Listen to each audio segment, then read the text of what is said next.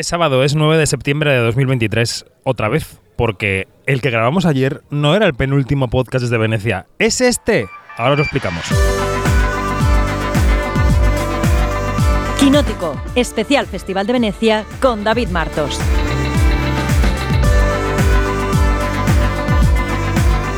Quinótico.es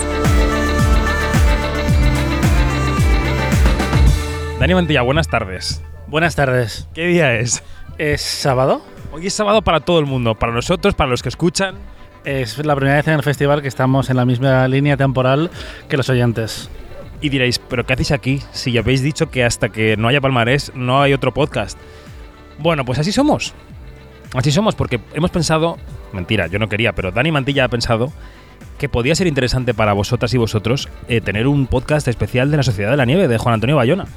Así es, porque a ver, no pasa todos los años que una película española clausure un festival como Venecia y era una forma de darle su espacio y que eh, no se pegue con el palmarés, porque al final en cuanto hay ganadores eh, la conversación se, se va al León de Oro para el cual ya hay rumores, por cierto, pero mejor no compartirlos, no vaya a ser que no se hagan realidad y solo quedes mal.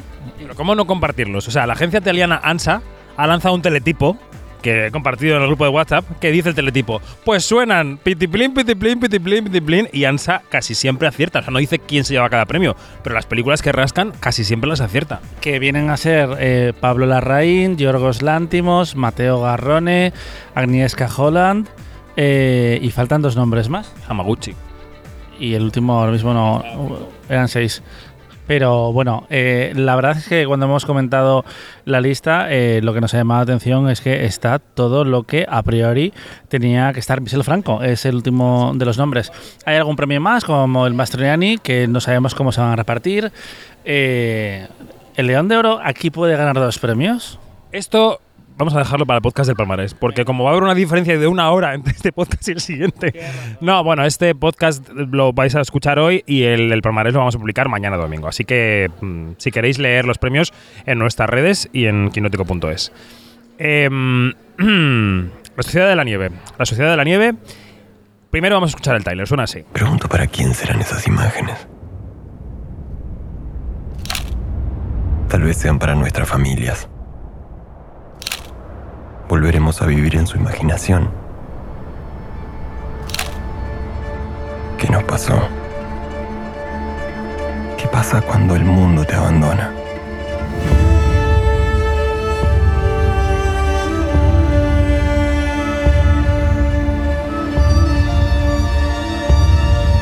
Y sobre el tráiler, yo creo que lo que tenemos que hacer es escuchar la charla que hemos mantenido con Juan Antonio Bayona esta misma mañana en el set de Fred Film Radio.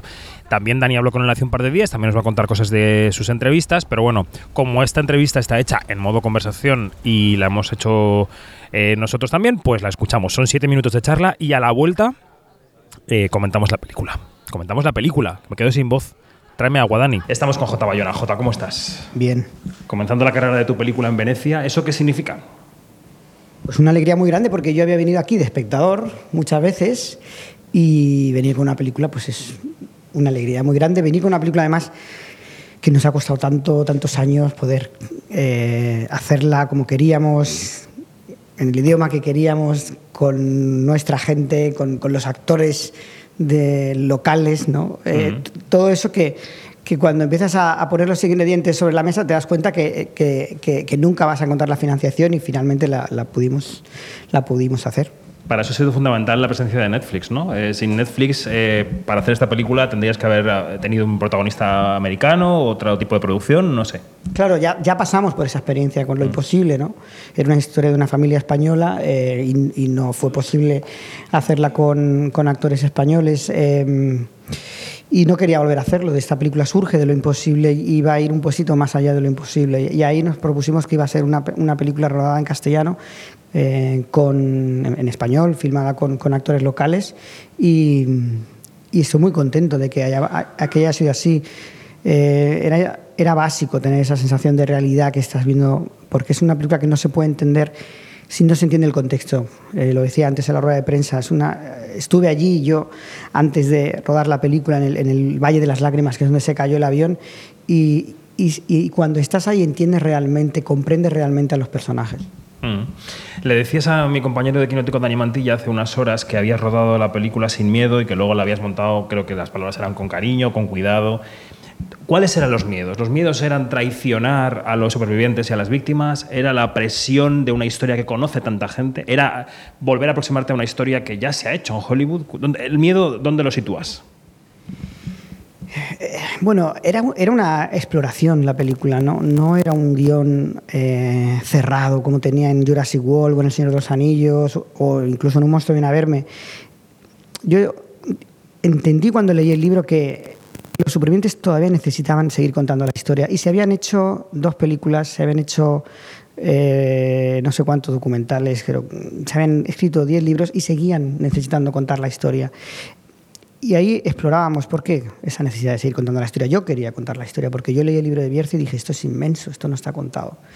Y, y, ahí, pues claro, ibas al rodaje y lo que hicimos era con los actores vivir todo lo que pasó. Lo recreamos de la forma más cercana posible. Eh, rodamos en la casa del protagonista. Fuimos a rodar a, a casi 3.000 metros de altura acabamos rodando en los Andes, en el mismo lugar donde cayó el avión. Eh, la caminata final de Roberto y Nando está rodando en el mismo lugar por donde ellos pasaron.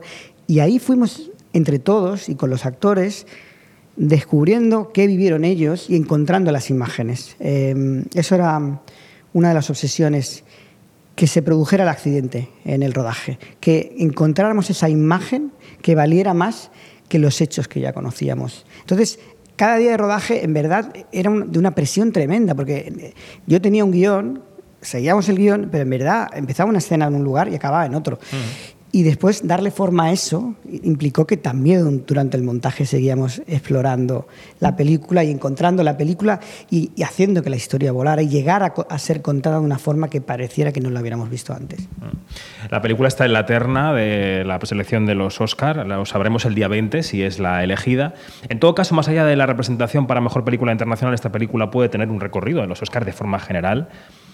Tú conoces bien la industria, la industria te conoce bien a ti. ¿Cuáles dirías que son las fortalezas de esta película de cara a los Oscar? ¿Cómo la situarías en esta campaña? Porque en realidad estamos en una campaña en España para ganar esa nominación. Mira, yo de las cosas, más que más felicidad eh, me, ha, dado la película hasta el momento fue cuando comenzamos a hacer proyecciones en Los Ángeles y la enseñamos a, amigos nuestros académicos y, y estaban muy alucinados de ver 13 minutos de créditos, todos los nombres en español. Había un ejecutivo de, un estudio que me decía, es que es como ver una película de Marvel, pero hecha toda por españoles. ¿no? Entonces, desde ese lugar estamos muy orgullosos de lo que hemos hecho. Creo que es un trabajo eh, a un nivel técnico impecable, a la altura de, lo mejor que se hace en todo el mundo. Siempre ha sido nuestra intención. Y más allá de eso, lo que, lo que venga después, bienvenido sea. Si, si tenemos eh, eh, el honor de representar a España en los Oscars, pues lo llevaremos con un orgullo tremendo. Pero hasta el momento, realmente viendo las reacciones que ha tenido la película en, en Los Ángeles, eh, estamos muy contentos. Y ya para acabar, porque te tienes que marchar, em, eh, yo sé que es difícil para los cineastas hablar de un plan de carrera o de un marco general o de tendencias en las películas. Podemos adivinar que aquí hablas de algunos de los temas que has explorado, la vida, la muerte, en fin, algunas cosas que hay en tu cine. Pero la magnitud del proyecto, yo no sé si tú consideras que, que le da a esta película un sentido especial dentro de tu carrera o si supone un parteaguas en cierto sentido, que a partir de aquí los proyectos que abordes van a ser necesariamente distintos o mirados con, otra, con otros ojos. No lo sé. Sí, piensa que yo, mira, siempre lo he contado, la primera película que vi eh, fue Superman. Y el primer recuerdo que tengo es Superman volando. Es muy difícil para mí separar el, asombro del cine. Pero el asombro no tiene que ver siempre con eh, efectos especiales. Mm. Es decir, son películas realmente donde lo ordinario se convierte en extraordinario. Lo imposible de una familia normal de golpe se ve metido en una pesadilla terrible donde el mundo se transforma de arriba abajo en un segundo y un poco lo, mismo en esta historia, ¿no? Pero lo que me interesa después es la intimidad entre esos personajes, ¿no? Es esa combinación entre lo épico y lo íntimo. Y, sin eso, sin esa emoción, sin esa intuición que me hace reconocerme en los personajes y, sentir sus miedos y, eh, y sus deseos. Si, sin eso, para mí, la película no tendría sentido. Me gusta el cine, me gusta el cine como espectáculo, pero sobre todo me gustan las historias de personajes y, y reconocerme en ellos. Pues Juan Antonio Bayona, que clausura Venecia con la Sociedad de la Nieve y que ha esquivado la huelga de actores y guionistas por poco porque la película tiene unas hechuras determinadas. Pero vamos, mm, te has liberado por eso, porque de repente el proyecto ha sido como ha sido. Gracias y suerte, suerte con todo. Muchas gracias a vosotros. ¿Quiénes fuimos a la montaña?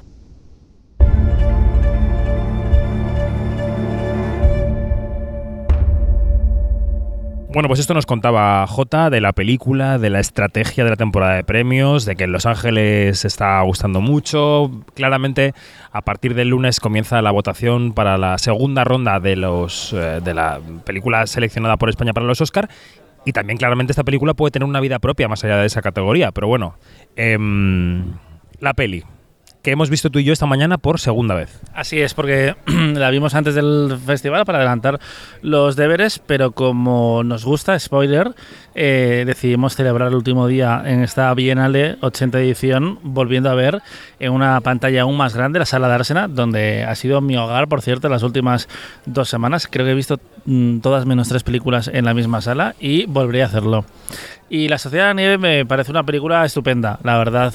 Eh, creo que además son dos experiencias complementarias las que he tenido viendo la película. La primera era como curiosidad, expectación, y la segunda, sabiendo ya lo que iba a hacer, eh, tiene una resonancia emocional eh, importante esta película de Juan Antonio Bayona, que es la quinta, por cierto, y que lo, lo bueno, consolida, él ya está consolidado pero es uno de los grandes del cine español de las últimas décadas y realmente él tiene una perspectiva industrial, emocional, que actualmente no se está haciendo en España y tampoco se está haciendo tanto en Hollywood. Estaba viendo la película esta mañana y me acordé precisamente de Bradley Cooper y de Maestro.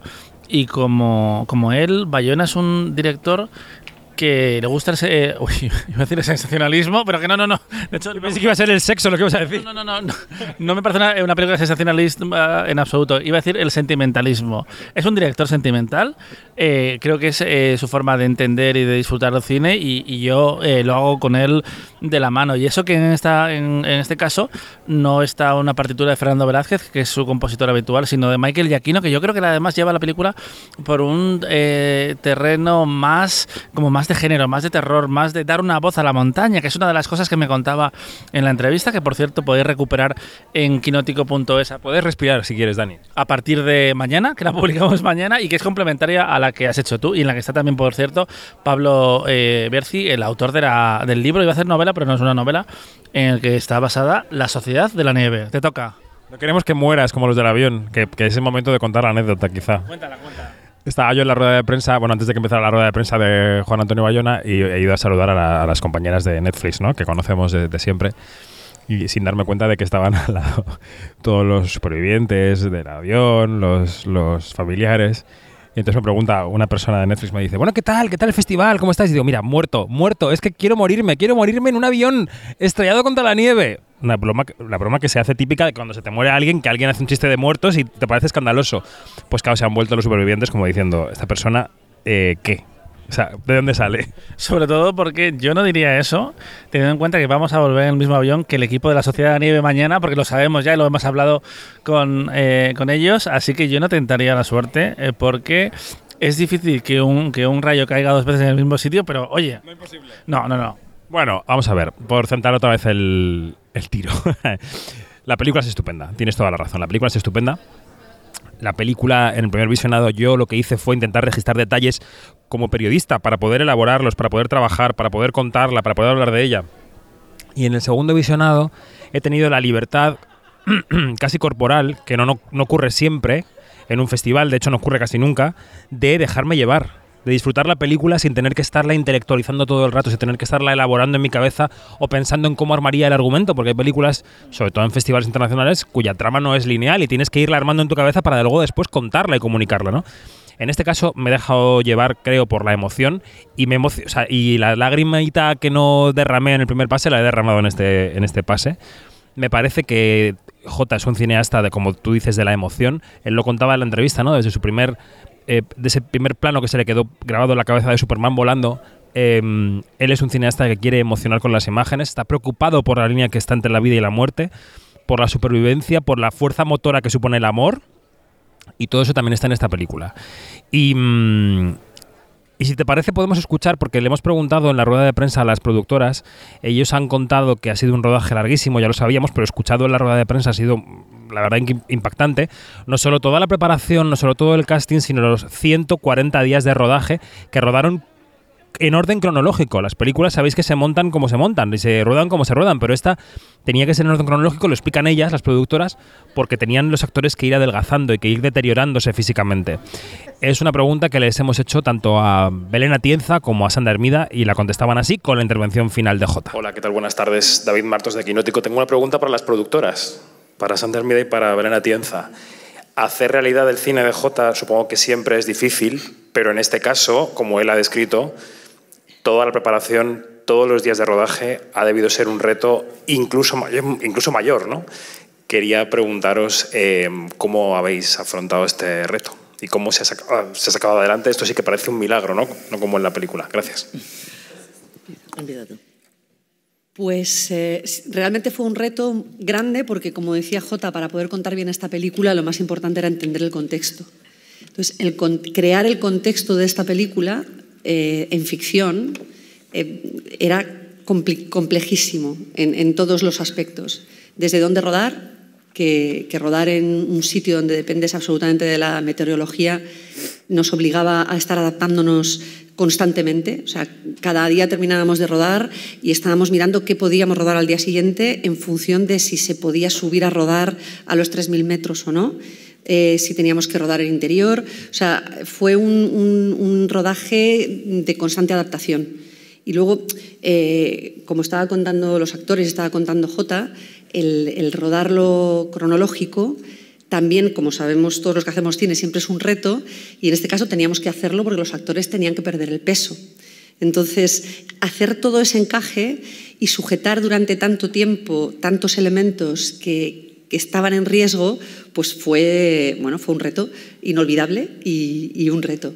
Y bueno, Pero no es, bueno, por supuesto, la complejidad de logística e ir contra la fragmentación, que realmente los que hacemos de películas sabemos que las rodamos en trocitos, aunque luego no lo parezca, y aquí era la antifragmentación y teníamos que continuar rodando en cronológico. Pero para mí otra cosa muy destacable, siempre yo todos los proyectos que he hecho con J hemos aprendido eh, muchísimo, nos, nos hemos llevado a los retos más grandes técnicos profesionales y desde un punto de vista de compañeros y humano, pero nunca habíamos rodado con tantos actores. Yo nunca había eh, rodado con, con tantos actores al mismo tiempo, todos los días, en un sitio minúsculo, como bien eh, señalabas, y, y en unas condiciones de adversidad, como Enzo ha descrito muy bien, con unos actores totalmente focalizados y obsesionados con hacer bien su trabajo, sometiéndose a una entrega física que tampoco habíamos yo no había eh, enfrentado nunca. Entonces, eh, extendiendo la parte humana que decía Mati, esa comunión entre los actores se fue extendiendo entre todo el equipo, porque encima era el peso y la responsabilidad de contar su historia, ¿no? y de andar y llegar a por qué contarlo otra vez. Y añadir solo que dentro de todo este mm, ensamblaje, de este ensamblaje tan complejo, eh, había que buscar el espacio para la exploración porque ha sido una película eh, para J, ha llevado muchísimo de exploración. Entonces, aparte de llevar eh, un guion y tener eh, claro lo que íbamos a hacer, había que dejar espacio para que se encontraran cosas en el momento de rodar, en el set, precisamente por el trabajo que estaban haciendo los actores. Entonces, eso también requiere de sujetar muchas cosas durante mucho tiempo. Pero bueno, Vamos, sí, para... facilísimo, ¿no? Así de era, para mí era muy importante porque como la historia ya se conocía, la habíamos, ya, ya la habíamos visto antes contada, me interesaban mucho más los gestos, me interesaban más imágenes que resultaran... Em, que me, dieran, que me dieran un poco lo que estaba buscando y eso era mucho de explorar todos los días en el set con el actor. Recuerdo, por ejemplo, en las últimas escenas, eh, uno de los actores antes de rodar el final, yo le pedí a Pablo Bierzi que, que, los supervivientes cada uno me escribiera una redacción de qué habían hecho al llegar al hospital, porque realmente teníamos una idea del final, pero no, no lo teníamos escrito. realmente. Y, y, de ahí empezamos a sacar imágenes y empezamos a recrear todas las situaciones, las más, las más notorias por las que vivieron. Te encontrabas a un actor que lo duchaban unas enfermeras y su padre le esperaba con una toalla, esa era la imagen que nos había contado Roy Harley, y el actor se había dejado las uñas eh, durante, durante cuatro meses sin cortar y yo le decía, bueno, vamos a, que tu padre te peine y te corte las uñas y, y, llegabas a una imagen en la que ese padre estaba abrazando a ese hijo y ese hijo podía respirar, pero entonces te dabas cuenta que el actor estaba temblando, ¿no? Y esa imagen contaba más, o enterrar un calcetín, ¿no? Que parece una, una, una escena muy anecdótica, pero tiene un, un, poder simbólico fuertísimo. Son esos gestos los que para mí contaban la historia de una forma más poderosa. Y eso requería de, de, mucha preparación por parte de los actores que estaban muy informados gracias a los supervivientes al libro de Bierzi y que, y que en el rodaje nos permitimos tener ese tiempo para explorar. Y de mucha flexibilidad por parte del equipo, claro. Es que escuchar hablar de proyecto Dani en la rueda de prensa ha sido también emocionante porque te da idea de lo, de lo, de lo colosal que ha sido la empresa, ¿no? Casi como una conquista americana. Pues totalmente. Yo además estuve hablando con, con, los tres actores protagonistas, aunque ellos insisten en que el protagonista es el grupo. También con Pablo Boyerzi, que está muy emocionado con, con esto. Es un libro que le escribió en 2009 y es que para el cine español es una película eh, muy importante. Y como te decía Jota en la, en la entrevista, esos 13 minutos de créditos donde casi todos los nombres son españoles, son un hito para, para, nuestra industria, porque tú la ves y puede competir de tú a tú con cualquier producción. Y es que ha sido una tarea titánica que se ha rodado en los Andes, se ha rodado en, en Andalucía, se ha rodado en Madrid, ese accidente que es alucinante. Aunque yo creo que lo que va a realmente dar más que hablar, porque el accidente se espera, yo creo, pero lo que es la luz, que ya se vio en Viven, pero aquí hay una dimensión de terror que se ve de dónde viene J. Bayona y cuál es su mentalidad como, como director. Y hay, hay un momento que, los personajes están como si fueran topos, casi saliendo de la nieve, que es ahí completamente aterrador, que, que, empiezan a decir los nombres para que el resto de sus compañeros sepan que están, que están vivos. Y yo hablando con J le, le preguntaba que por qué había querido contar esta historia, porque él con Imposible tenía eh, le dije, no, la es que no sé si es la primera película que se hace sobre los tsunami, pero sí, es, es como la definitiva. Y Viven es una película que realmente caló en la, en la cultura popular, a pesar que tampoco fue un gran éxito de taquilla. Ni España mucho, desde luego. Mucho. Yo, es que de nuestra generación era una película que te marcaba. Porque era la película que yo no podía ver de pequeño, porque los padres decían, esta película es de gente que se come a otra gente. Pues yo la veía, la vi varias veces. Eh, claro, claro. Eh, así que eh, todo vale. Pero no, eh, aún así, ver Viven no me preparó para la sociedad de nieve, que es más cruenta en ese sentido.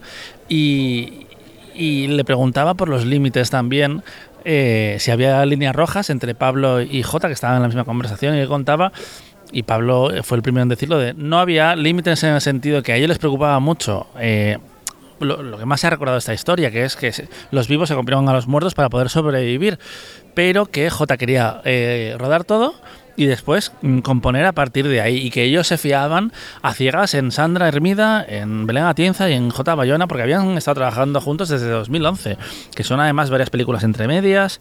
Y, eso, y él decía, perdona J, que contaba esta historia porque sentía que después de leer La Ciudad de Nieve no se había contado. Y es cierto que viendo la película es como, esta no es la historia que yo recuerdo y, y que había vivido cuatro días antes, que volví a ver Vivan hay, ese intento de mostrar la experiencia colectiva, de contar a los muertos, creo que es lo que da una validez y lo que explica eh, lo importante que es esta película y que sí es la definitiva, creo yo, sobre el vuelo 471, 571 de, de las fuerzas uruguayas.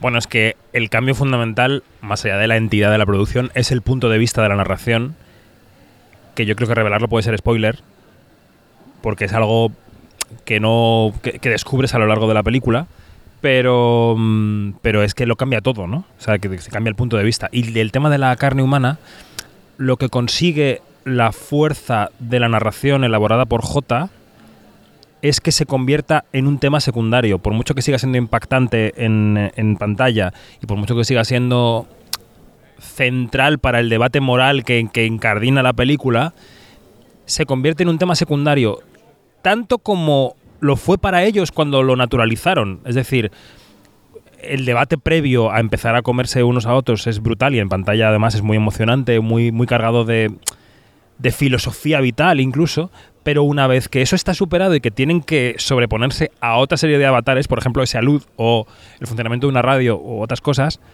eso queda en un punto secundario, se, se naturaliza, ¿no?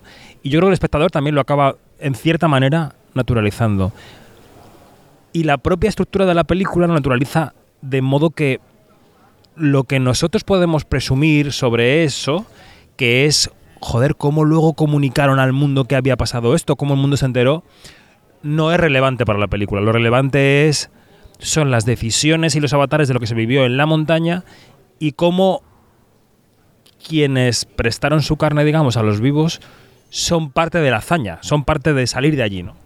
De hecho, es que Bayona utiliza una frase que, creo que lo resume muy bien, y es que sabíamos lo que pasó, pero no lo que les pasó en esa montaña. Es el proceso mental, esa comunidad, esa sociedad de la nieve que, montan, y que yo hablaba con los chicos y decía, bueno, pero ¿cómo es la sociedad de la sociedad de la nieve? Porque eso también ha tenido que, que ser una aventura increíble. Mm, hay que contar también que la película está rodada en orden cronológico eh, para poder mostrar el el cambio físico de los actores, que es algo que no estaba presente en Viven, por ejemplo, que estaban estupendos después de estar dos meses eh, de, comer, de comer. Y es cierto que como espectador tú lo naturalizas y no es que no, no te olvidas, porque siempre impresionan cada vez que ves algo, pero cuando llega el momento en que te muestran los restos, eh, de los cuerpos, sin la carne, es como, eh, vale, era, era, era esto pero hay, es, creo que es una película que está compuesta por muchos retazos de, humanidad. Yo me quedé, por ejemplo, mucho con, los, Strauss, que son los, eh, eh, los pasajeros que toman la eh, responsabilidad autoimpuesta de cortar la carne y saber de dónde sale la carne de, los muertos y, no contárselo al resto de pasajeros. Y son dos personas que en la historia que había pasado a la historia, nunca mejor dicho, eh, no eran de los conocidos y es una parte eh, fundamental de la historia porque en Vive en el relato se centraba en Canesa y en Parrado, que también son partes fundamentales aquí y que estaban presentes en, en Venecia, en la rueda de prensa. Eh, pero cada uno ocupaba, ocupaba su rol. Yo creo que está bien escuchar las palabras de Nando en la rueda de prensa, donde creo que es importante además que sea él el que mm, valide la película, porque él sí que estaba muy detrás de, mm, de Viven y también tenía y tiene una relación que me lo confirmó eh, J muy directa con Frank Marshall, que es el director de la primera película, que Curiosidades de la Vida, de nuevo, eh, produjo eh, Jurassic World en Mundo Perdido. Pues lo escuchamos. No, esta ha sido una historia que la ha definido muy bien el, el señor. Eh, nosotros como, como grupo, como un grupo que extrañamente está muy unido 50 años después, como una familia. ¿no? Solamente podemos agradecer a, Pablo, a Bayona, a todo el equipo, haber hecho algo que se diferencia mucho de todo lo anterior. Todo lo que se ha escrito, todo lo que se ha filmado, todos los documentales, todos los films, en mi humilde opinión, no tienen nada que ver con esta película. Después de esta película se van a dar cuenta lo que en realidad fue. Gracias.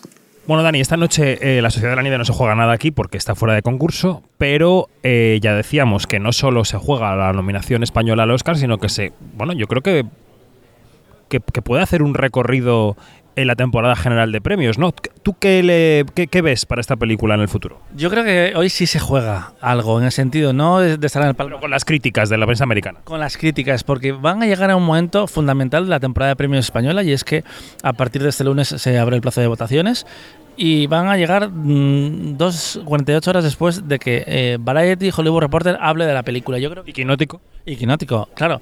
Eh, pero puede eh, influir un poquito más Hollywood Reporter que, que Quinótico. Está por ver. Está por ver, está por ver. Eh, dale tiempo, dale tiempo. Y va a llegar un momento importante. Pero sí, además yo le pregunté a, a J porque Lo Imposible era una película que podía haber eh, triunfado mucho más en Estados Unidos de lo que lo hizo, porque internacionalmente fue bien, en España eh, fue un éxito histórico. Eh, pero allí hizo 20 millones de dólares y solo estuvo nominada Naomi Watts. Y le pregunté un poco abierto, en plan de, siempre me dio la sensación de que no se supo qué hacer con lo imposible en Estados Unidos. Un poco le, puse la zanahoria a ver si él decidía morderla. Y la mordió, la mordió porque contó que efectivamente sí, que ya entonces ellos se dan cuenta de que algo no estaba funcionando, como que la distribuidora no terminaba de confiar en ella, a pesar de que le enseñaban a los gremios esto que van a hacer a partir de octubre con la Sociedad de la Nieve porque al final los Oscar y todos los premios importantes los entrega la industria y, y te tienen que ver, te tienen que ver en un cine a ser posible. Yo te iba a preguntar, ¿qué va a hacer Netflix con esta película? ¿La va a poner en los cines? Eh, la va a poner en los cines. Yo no se lo pregunté a Jota porque eh, hablé con otros compañeros que ya habían hablado con él. Le dije, ¿le has preguntado? Y me dice, sí. Eh, resulta, eh, respuesta, la van a poner, pero no se sabe eh, ni cuándo ni cómo. Y es como, pues no voy a malgastar un minuto eh, en, en ese tema. No se sabe exactamente, se sabe que es para final de año, pero no exactamente cuánto. Y sí va a ir a cines. Eh, mira el precedente del Conde en Estados Unidos va a cines, en algunos países de Latinoamérica, incluido Chile, va a ir a cines. En España parece que no, eso nos dijeron. Y yo creo que el cine español y J. Bayona y el equipo, las cientos de personas que han trabajado en la producción, sí se merece que la película tenga un recorrido en salas. Y además yo creo que le ayudaría en la, en la propia temporada de premios, que la industria vea que no solo es entre comillas, una palmada en el pecho para Netflix de qué bien lo hemos hecho, que lo han hecho muy bien, y sin ellos, en este caso, la película no, no hubiera salido adelante, porque J es un director de cine, y yo estoy seguro que él quizás hubiera hecho encantado la película con Telecinco Cinema, pero en este caso ellos ya están en otro momento. Ya no, si te fijas, ya no producen ese tipo de superproducciones como Lo Imposible o como Ágora. Hacen ahora cosas más, más, más pequeñas y Netflix ha hecho posible em, la producción y creo que va a hacer posible esa campaña, porque yo la veía y, y hoy otra vez en la, en la sala de Ársena y no solo película internacional, que yo creo que tiene, que, que tiene opciones. Eh, el sonido me parece una cosa increíble. El detalle de, de los, eh, iba a decir supervivientes o no, eh, de los protagonistas rascando la nieve. eh, es, es increíble. Cuando están cortando la carne, por ejemplo, en el momento de la luz, porque claro, están encerrados durante 48 horas y no pueden salir y tienen que comer. Es terrorífico y hay un montón de detalles más también con el accidente. Está cuidadísimo. Los efectos especiales también son impresionantes. Y eso los, los, los que se notan. Los que se notan porque tú sabes que no han, no han tirado un avión. Que J yo creo que en algún momento, antes de que acabe su carrera, igual tira un avión. No, los efectos que han sido arduos, nos consta, no cantan nada, nada. Y además todos los fondos, porque la película está rodada... ¿Es Sierra Nevada? Sí, en Granada. En Sierra Nevada, pero luego los fondos de los Andes están metidos de forma digital. Y una cosa que también me parece alucinante, aunque J decía en la rueda de prensa que los actores sí quedaron un poco demacrados de rodaje. Fue un año de- de sus vidas donde estaban muy expuestos y grababan mucho tiempo al sol. Pero es que los efectos de maquillaje son alucinantes. Esto que estás diciendo, Dani, que es que esta película tiene posibilidades en las categorías técnicas de los Oscar en las generales, corrígeme si me equivoco, quiere decir que nos encaminamos a una arrasada en los Goya en las categorías técnicas. Sí, eh, sí, sí, sí, claro. Eh, es, prontísimo, no sé qué va a pasar, pero quiero decir que eh, eh, es el, típico el tipo de película industrial y grande que a los Goya les gusta premiar con muchos premios. Iba a decir, pero es que incluso si fuera mala, que no lo es, creo que le iría muy bien en ese sentido, porque es una producción muy grande. Y Andía ganó ca- 10 Goyas sin ganar película ni dirección. Eh, y un año que yo me quedé ah, loco, porque jamás lo, lo hubiera visto venir, cuando Las Brujas de Zugarramurdi, que no está nominado en nada importante, perdón, industria que nos escucha, en las categorías principales, eh, lo ganó, ganó 8 Goyas y los ganó seguidos. En ese sentido pueden ser unos Goyas monótonos. Eh, Es decir, que los miembros de la academia que nos escuchan, académicos y académicas, votan muy por arrastre, que se les gusta algo y hacen toda la papeleta entera de arriba abajo. No quería decir eso, pero sí, creo que es un hecho. Se ven las nominaciones y, y creo que la Pero con el buen patrón, claramente. Sí, que luego a la hora de votarles no tanto. Pero creo que en este caso el trabajo eh, es muy apabullante. Pero más allá de, lo mm, milagrosa que sea la producción, yo creo que hay que volver a la película y, hay que volver a, esa emoción y a esas decisiones que, que dignifican esta nueva adaptación. Por ejemplo, en Viven, eh, cuando eh, Canesa y Parrado se van, toda la parte del final es, es- va mucho más rápido. Es una película que dura menos de dos horas. Es como, no, esto no se puede contar en menos de dos horas y media, que es casi lo que dura la película de la Sociedad de la Nieve. Y tú tienes que ver qué pasa después. Y por ejemplo, ellos que querían el efecto sorpresa de los em, que están en el avión al final. Esto es una historia real y si no habéis visto Viven, dejad de escuchar porque los detalles de la peli no os los vamos a contar, pero bueno, como los titulares sí. Unos viven y otros mueren. Claro, unos viven, otros mueren y lo rescatan, viene un helicóptero y en la peli eh, del 93 aparece como por sorpresa y aquí no, porque en la vida real no sucedió así. Ellos lo escucharon por la radio. Igual que a los 15 días eh, escucharon que habían dejado de buscarles, ahí eh, escucharon que em, Canesa y, Parrado habían logrado su, su objetivo. Eh, y lo que hacen ellos ahí Fíjate que, perdona que te corte, que lo que me preguntaba en la película con el tema de la radio es por qué no escuchaban más la radio. Yo pienso, a lo mejor eh, que temían agotarle las pilas o no sé cómo estaba la radio, pero yo pensaba, si estuviera allí dos meses, estaría todo el día oyendo la radio, por lo menos por compañía y por conexión con el mundo exterior. ¿Y las baterías que haces? sí, sí, claro, debe ser por la batería. Es que no sabes eh, lo que va a pasar ahí. Y, ellos se enteran y, lo que hacen es empezar, se arreglan, se peinan. es preciosa. increíble. Y además hay una cosa que me gusta muchísimo de la película y es lo mucho que se tocan los personajes. Y esa comunidad, lo, lo que se tocan las primeras noches porque creen que se van a morir mitad de la noche. Y, y el último gesto, por ejemplo, que tiene un personaje la noche antes de morir, que toca la cara de alguien y, hay una, una mm, conexión increíble, porque han vivido algo juntos que les ha marcado para siempre. Yo creo que en ese sentido los supervivientes, claro, ¿Cómo, ¿Cómo, superas eso o cómo te desconectas de algo que te ha pasado tan, tan fuerte?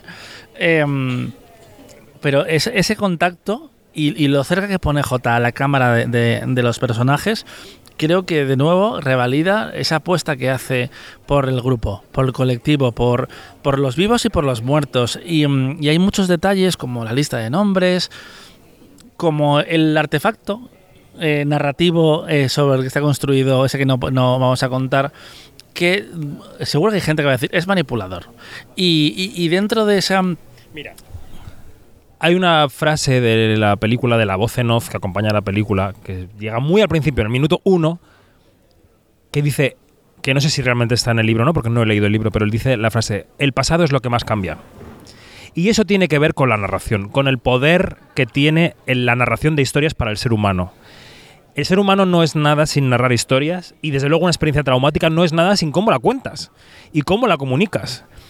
Entonces, pongamos que hay tintes de ficción en esto. Que además los sobrevivientes, como hemos escuchado, están diciendo que así fue como pasó. Pongamos que los hay. Es que, amigos y amigas, la memoria es ficción. La memoria de tú y yo ayer grabando aquí un podcast es completamente ficticia porque jamás podré recordar cómo fue exactamente nuestra grabación de ayer. De ayer. Por tanto, em, ¿qué más da que algo no ocurriese exactamente así si revela la verdad?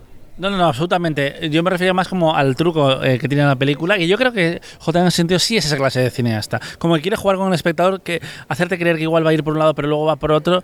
Pero creo que en este caso, el. Es como decir, el monstruo de un monstruo de a verme no existe. Pues ya, Sí, sí, sí, no, pero, pero creo que, en este caso es una decisión eh, creativa que, de nuevo justifica todo lo que hay detrás. Porque, ¿por, qué ¿Por qué cuenta Bayona esta película? Que yo he tenido a veces esta, a veces, bueno, esta, conversación con gente que igual no le gusta tanto, en plan, es que no sé por qué la ha contado. Pues es que la cuenta por eso, por, el, cambio de punto de vista, lo que significa el... Eh, sí, el bueno, vamos a vivir vivamos por los que no están aquí también. Es decir, que es una de las, de las reflexiones que hizo Canesa, que el, actor, eh, por cierto que no hemos hablado de ellos, pero son increíbles. Matías Recalt, eh, argentino, me parece alucinante. Además, eh, cuando estuve con ellos ayer, miré justo antes de entrar las edades porque tenían curiosidad y tenían ahora 19, 20 y 22 años. O sea que hace un año y medio que es cuando empezaron a hacer la película, eran ni, eran niños. Eh, y en el, caso de Matías Recal tiene una presencia que es alucinante. Lo estaba hablando hace unos minutos con la directora de casting de la película, que ya queda con ella para hablar, porque quiero que nos lo cuente a, a Quinótico. Tiene, tiene eso, ese algo, esa chispa que tienen algunos actores y que, y que la mayoría no, pero porque es una cosa única. ¿Qué posibilidades de, eh, les ves en los Goya, los actores de la Sociedad de la Nieve? Yo creo que mandaría a Enzo Bogrinsich, que es eh, Numa, el narrador, a la categoría de revelación y dejaría a, Matías Recalde y Agustín Pardella a la de secundario. No, no inundaría de nombres porque aparte que no nos gusta mucho nominar extranjeros, somos un poquito chauvinistas en, los Goya, creo que son el centro de la película. Que queda muy bien lo del grupo y yo lo creo eh, a nivel narrativo, pero eh, business is business y hay que eh, centrar esfuerzos y yo creo que en, en ellos tres mm, deberían de... mm, de apostar. Además, eh, Enzo, eh, que es el, el narrador, es un personaje como muy original porque tiene algo como de sujeto pasivo, de voz de la conciencia, porque él es una persona religiosa que no quiere comer. Es que la religión también es un tema de la película que no hemos abordado. Porque. mm, claro, yo, fíjate, cuando algunos compañeros y compañeras de la prensa vieron la película, algunos pases previos que se hicieron para académicos, en últimos de julio, primeros de agosto, me llegó como el run run. o Sabes que a veces te quedas como con cosas que te dicen de las películas, ¿no? Que era una película como que la, que la dimensión religiosa tenía mucha presencia. Y luego, de hecho, la, tiene escasa, diría yo, en los dos pases que la he visto. Y la que tiene es para desmontarla. Totalmente. O es una película espiritual, sí, porque es una película en la que los personajes se entregan a la fe, no una fe religiosa, sino la fe en la ciencia, en la medicina o en la, fortal en la, en la perseverancia y fortaleza de los compañeros. Pero la religión queda ahí, es como comer carne humana, ¿no? Queda un poco ahí ah, orillada y se convierte casi en un objeto. En las crucecitas que llevan colgados son como tokens de los compañeros que han fallecido. Pero eh, justo me, gusta que hayas dicho lo de las cruces porque no me lo he apuntado y es una imagen que me ha gustado mucho. Como eh, Canesas al final creo que es el que va acumulando las cruces porque en el fondo les lleva a, a ellos consigo mismo y la religión tenía que estar en la historia porque aparte que es un dilema que yo entiendo eh, que está dentro de un debate así, eh, estamos hablando de un, de un equipo de rugby, como dicen ellos, de rugby para nosotros, que se llamaban All Christians, ¿vale? No se llamaban de otra forma, que eran, además, era gente de clase media alta. Bien criados, con buen pelo. Sí, no, total. Pelo hay excelente en esta película, pero yo creo que de eso se puede hablar en otro momento. Enzo tiene un pelo increíble. eh, a un metro en la película donde quieras, el pelo de, de Enzo es una, es una locura. Eh, mm, eso, la religión. A mí me parece que, que- que está integrado de forma eh, natural. Y encima hay una escena que es increíble porque la película cuida mucho esos monólogos que es cuando me he apuntado. Monólogos Bradley Cooper, sentimentalismo, en la, en la nota. Que seguro que hay gente que dice, ay, qué, qué cursi. Es como, eh, sí, eh, no importa, en plan, como decía... eh, La suspensión de la realidad, volvemos a la ficción, existe cuando la película es buena, te, te tragas todo. Y hay una cosa que es la realidad y hay otra cosa que, que- que no sabemos si existió o no. Y otra cosa que es la película.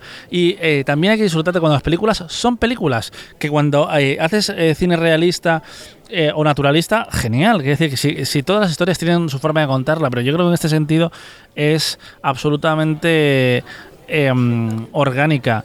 Y, y no sé, yo creo que, que la, que la religión, como lo de la comida, está que forma parte de los temas, absolutamente, pero que suma, suma y no, no, sí, exacto. Se integra, no destaca, en ese sentido. Que eh, es que hay muchas cosas eh, en, en la película. Bueno, pero yo creo que con esta primera media hora de aproximación desde Venecia nos vale. De hecho, querríamos incluso reciclar este podcast para la temporada de premios. Ya lo tenemos hecho, porque es que hemos estado, hemos avanzado mucho. Rápidamente. No, no, no, no, a mí me queda, me queda un temita y, te quiero preguntar a, ti también a ver qué piensas. Eh, la película, eh, podríamos decir que tiene una segunda hora, a partir de la luz, eh, donde las cosas se calman un poco. Eh, antes de la expedición final, etc, etc. Y eh, comentándola también, porque el run run nos encanta, ¿la has visto, no la has visto? Como estamos embargados y no podemos decir nada, pues hablamos entre nosotros para ver qué vida tienen las películas. Y sí que había alguna gente que decía que le parecía que en la segunda hora, eh, no que era un rollo, pero sí que como que había un valle. Y, yo considero que el valle es absolutamente necesario, porque el la luz pasa en el día 16 y ellos están encerrados dos. Así que salen, salen más o menos a la luz en el día 18 y ellos son rescatados en el 72. Hay 54 días eh, donde eh, me parece fundamental explorar lo que no salió bien. Esas excursiones a la radio que no sirven de nada, como ya vimos en Viven, como pasa aquí, eh, solo para descubrir pequeñas cosas de la montaña o recuperar eh, objetos que les pueden ser útiles, o esos momentos donde eh, los personajes eh, reflexionan sobre lo que están viviendo. Yo creo que eso es fundamental porque los supervivientes, recuerdo leer una entrevista con, con Tintín, que es que murió hace unos meses, pero estuvo vio la película a tiempo, se la enseñó J. decía que, que la, la original no había retratado los momentos aburridos, como el día a día, cuando no pasa nada. Y creo que es una cosa que tenía que estar ahí, porque tú no puedes pasar directamente de la luz al rescate. Es como, no. Esa gente estuvo 54 días ahí. Llegó un momento que efectivamente el comer carne se- eh, humana se normalizó. Hasta que de repente surge todo el reto y, claro, te lo recuerda a los personajes. Yo creo que la película necesita eso. Y. le da esos momentos de lucimiento a, a los otros eh, personajes, que algunos viven, otros no. Y que por cierto, Numa, el narrador, está presente en todos, si te fijas, en todos de una forma como oyente o como o de forma eh, verbalizándolo, que, que ellos dicen que no hay protagonistas. Numa es el protagonista. Vamos a ver, a mí me parece que el ritmo de la película es perfecto. Perfecto. Y creo que el antes y después, o sea, la primera parte y la segunda, no está tan dividida por la luz como por un doble evento en la vida de Numa, que es cuando empieza a comer carne y cuando se hace la primera herida. Es decir, es Numa en esos dos actos, empieza, acaba un Numa distante, osco, eh, un poco recelando de los compañeros y empieza un Numa que bromea con ellos en la escena del avión, junto eh, de dentro del avión, justo antes de la luz, y comienza su declive de salud. Entonces, y es muy necesario además eso, porque en la segunda parte de la película no fallecen personas que estaban en la vida anterior de los supervivientes o que estaban en el avión. Fallecen personas que ya habían convivido con ellos largamente allí. Son duelos distintos. O sea, en la segunda parte de la película vivimos el duelo por gente que ya pertenecía a la sociedad de la nieve. Y que al mismo tiempo pertenecía a la película y que tú lo has llevado, porque el... Mira, mira hasta qué punto es interesante la película y tiene cosas que comentar, que no hemos hablado del accidente, por ejemplo, pero en el accidente ahí desaparece gente y, y- y ya está. Em, sí, no sé, es que... Es que la tragedia, lo que la película también dice es que la tragedia tiene niveles. Es decir, para ti, eh, tú y yo ahora mismo, si a mí, si la grabadora se me rompe, para mí es una tragedia aquí en Venecia. Una tragedia máxima que me tiro al canal, como hizo Alex de la Iglesia cuando ganó aquí un premio. Eh, pero si después de perder la grabadora me llaman y me dicen que mi madre se ha muerto, esa tragedia tapa la de la grabadora. Y si después de decirme lo de mi madre me dicen que un meteorito se acerca a la Tierra y va a acabar con la raza humana, eso tapa lo anterior. Quiero decir que en el fondo los fallecidos del accidente, ante la magnitud de la tragedia que se desarrolla durante días en la nieve, quedan atrás. Es como lo de comer carne humana. Entonces la película es muy buena estableciendo esas capas de nieve una sobre otra, ¿no? Sí, totalmente. Además, eh, eh, yo he leído al respecto y, me han contado que el tema de la carne, en el fondo, fue aún más eh, duro.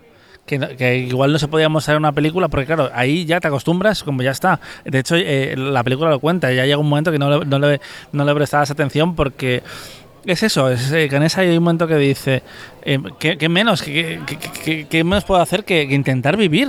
¿Qué hago?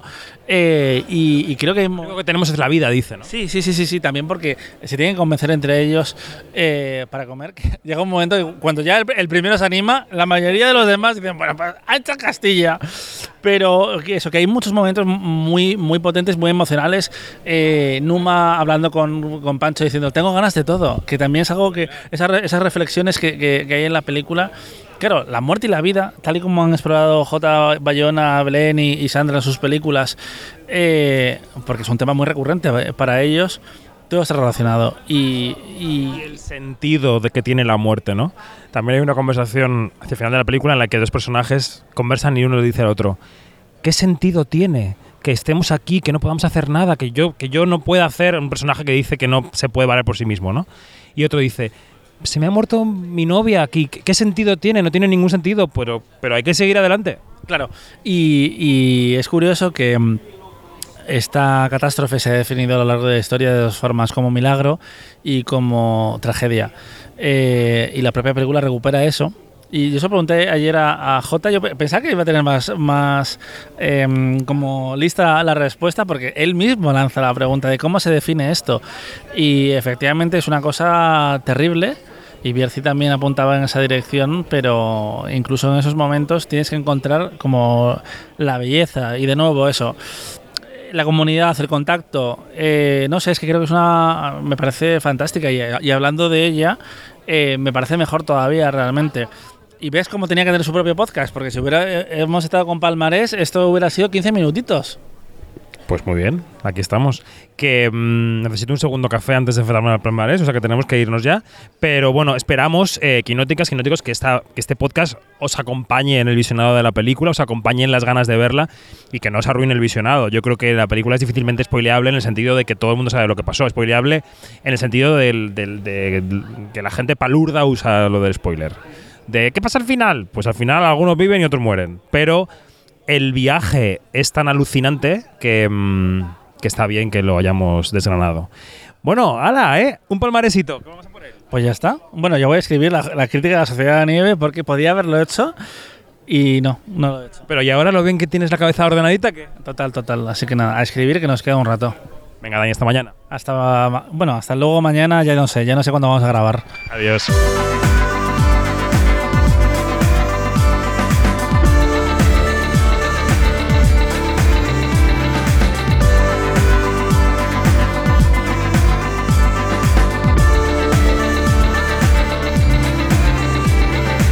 Es todo, más información en quinótico.es y en nuestras redes sociales donde somos Quinótico, primera con K y segunda con C. Hasta luego.